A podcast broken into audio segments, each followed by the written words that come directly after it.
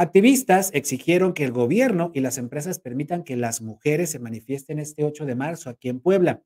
Este domingo, mujeres feministas, a título personal o de distintas organizaciones, pidieron que tanto la iniciativa privada como las instituciones gubernamentales, además de las universidades y otras instituciones educativas, faciliten permisos para que las mujeres se puedan ausentar este miércoles de sus actividades y participen en las movilizaciones convocadas el 8 de marzo, Día Internacional de la Mujer.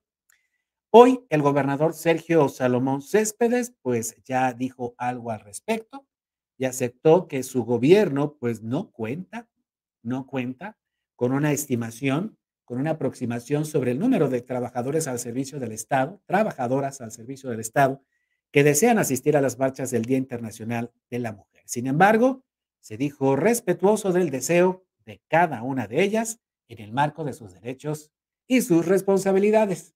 Esto fue lo que dijeron las activistas y el gobernador Sergio Salomón Céspedes.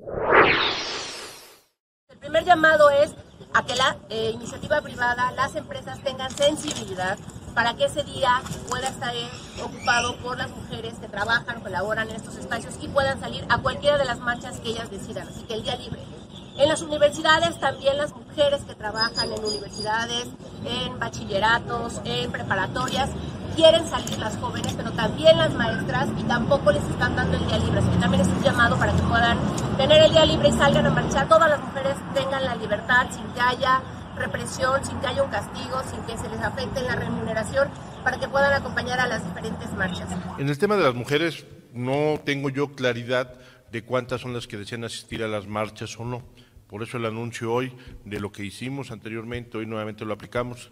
Entonces es un tema de libertad de ellas, ellas sabrán ejercer su tiempo, su espacio y su propio derecho a si deciden marchar o no.